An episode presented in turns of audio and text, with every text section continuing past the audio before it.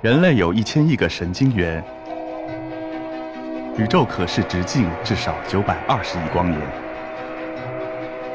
从无限小到无限大，在中科院 SELF 讲坛一起探索未知的世界。本节目由中科院 SELF 讲坛出品，喜马拉雅独家播出。好，这个影片里边的主人翁的父亲呢，就是患了老年性痴呆症。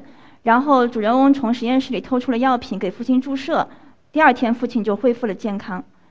那有没有这样神奇的药品呢？当然现在是没有的啊。那如果有的话啊，就太好了。我们说现在呢，这个老年痴呆啊，它现在没有特效的药物，只能做一些症状的缓解。那么得了这个病以后呢，会有很多的表现，比如说啊，记忆会下降啊，然后情绪会失常，甚至会慢慢的失去心智。啊，那么目前的话呢，六十五岁以上人群的发病率是百分之五，而我国的这个患者呢超过了七百万。那么这种病的病因目前不明啊，刚才蒲院士也说了，有很多的因素会造成这个疾病。那么它有两个典型的病变，就是神经纤维缠结和 A 贝塔蛋白的沉积。啊，我们看到这个里边的神经纤维的纤维发生了缠结，然后这个细胞的外面呢会有这个 A 贝塔蛋白的沉积，也被称为是脑里边的老年斑。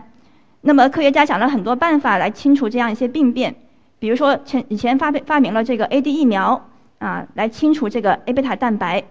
当时发明疫苗之后呢，人们都很欢欣鼓舞，觉得很快就可以治好这个疾病了。哎，但是呢，到了这个临床试验的阶段，有很多的病人出现了严重的脑部炎症，这个试验就被迫终止。啊，那么我们到底要怎么样来治好这个疾病呢？我想借用这个孙子的几个观点。首先还是要知己知彼，百战不殆。我们所以没有发明一个更好的药物，就是因为我们还不知道它的病因和发病机制啊。而且我们说这个疾病很可能是一组疾病，而不是一种疾病，所以我们必须要更清楚地了解它的机制，以及采取更有针对性的治疗。第二个呢，就是要能够调动敌人，而不被敌人调动。比如说我们发明一个疫苗的话，它必须要起作用，但是呢又不能够引起不良的反应。第三呢，就是要先发制人。当我们的神经细胞已经出现了这种典型的病变，比如说 A 贝塔沉积啊、纤维残结啊，这个时候再来进行治疗呢，已经为时过晚。所以我们还是要提前进行诊断啊，及早来防止这些病变的发生。那么提到这些疾病啊，我本人呢是学临床医学出身，后来啊改做这个神经生理，然后我也讲营养学、讲生理学，所以我写了不少的科普书。那么最近有一本新的即将出版的呢，就讲青春密码，怎么样抗衰老。啊，其实抗衰老也是一个系统工程，要从各方面来做起，包括我们的饮食、运动啊，还有这个呃睡眠、心理、环境啊等等，只有各方面来培养良好的生活习惯，我们才能够对抗衰老啊，也这个防止疾病。那么最后我想讲的就是那些在遥远的未来可能变成的脑科学，它们一旦成为现实，人类就会发生翻天覆地的变化。啊，我们来看一下，比如说强人工智能、不死之脑、人脑终极进化。还有移魂大法，就是说我们进到另外一个人的思维里面啊。那么我想提前面这个三个点。首先我们来谈一谈这个强人工智能。那么目前我们所使用的智能手机、智能家电，还有无人驾驶、阿尔法狗这些，其实都属于弱人工智能。那么什么是强人工智能呢？就是要让机器具有人类的情感、理智和自我意识。就好比像我机器人中的这个机器人桑尼，它就是有人类的情感啊，它可以像人一样来思考和选择。那么这个有没有可能实现呢？从我们目前的科学来看是不可能的，因为我们人为什么具有情感和理智？科学家并没有给出答案啊，我们只能通过脑成像知道它和什么脑区有关，再通过动物实验知道它和什么地质有关，但是它到底怎么形成的，我们目前呢并不清楚。我们说，嗯，神经元的这种电位变化是怎么形成我们的心理活动的？这个还无法解释。那么很多的器官功能都可以看作是细胞功能的叠加，但是脑的功能并不是脑细胞的叠加啊，这个两者之间差异很大。然后我们退一万步说，即使啊机器具有了人类的情感和意志，那么对人当然很可能不是一个好事。它可以从自己的角度出发来对抗人类啊，来争取自由。嗯，在去年的六月份呢，中科院的上海分院举办过一次研讨会，那么是讲脑科学和人类的社会发展的。当时的在场的大多数的科学家都认为呢，计算机是不能也不应该具有人类的情感和意志，啊，人类呢也不要给自己增加这么大的麻烦。那么在那一次的会议上，有一位老师呢，嗯，是研究社会发展的，他提到了不死之脑以及人的永生。大家想不想永生呢？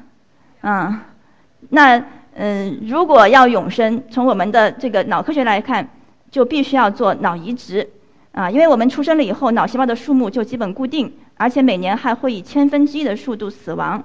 所以我们如果活到一千岁，这个脑就没有了啊。那么因此。我们要想不死的话呢，就要做脑移植，换脑，比如说分期分批的移植神经干细胞啊。那么我们会说，那我做了换脑以后还是不是自己呢？如果把你的脑一下子换掉，当然就不再是自己了。如果是分期分批的换，脑细胞不断的和你本人的意识接轨啊，储存你的记忆，那么你可能还是自己啊。但是这样一来的话呢，整个自然的规律就被打破了，那可能会出现很多的意想不到的局面。最后我要讲的一个电影呢，就是上映于二零一四年的《超体》，大家看过没有？当时我看了这个电影以后呢，就产生了一个想法啊，就要写一部书来讲这个脑科学啊，因为我觉得这个电影里边有很多的跟脑科学相关的内容，当然有真有假啊。后来我就写了一本《打开黑箱》，通过三十六部经典电影来解密脑科学啊，通过电影来引出一个知识点，再来展开叙述。呃，我们来看一下这段。带给我们灵感的这个影片啊，潜能开发的一个影片。What our life would be like if we could access, let's say, 20%. This first stage will give us access to and control of our own body.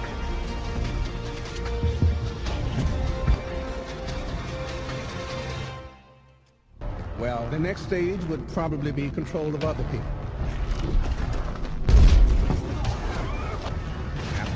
control of ourselves and others comes control of matter.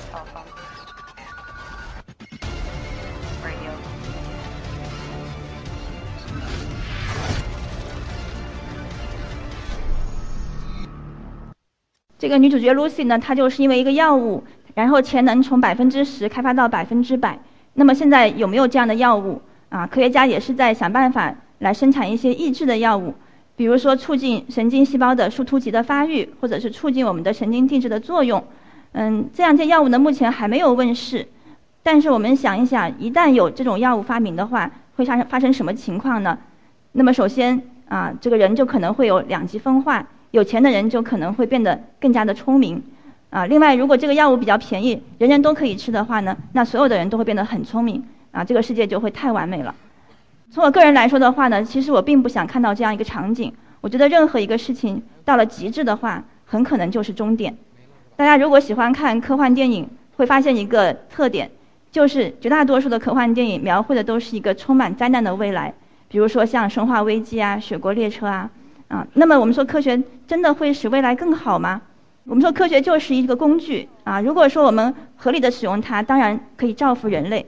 但是如果我们滥用它，用在一些危险的领域，当然也可能会造成灾难，啊，所以我们应该是热爱科学，而不要迷信科学，认为科学就一定是万能的，啊。那么最后非常感谢大家能够用周末的时间来到这里听这场讲座，啊，也祝愿人类的未来更加的美好，谢谢大家。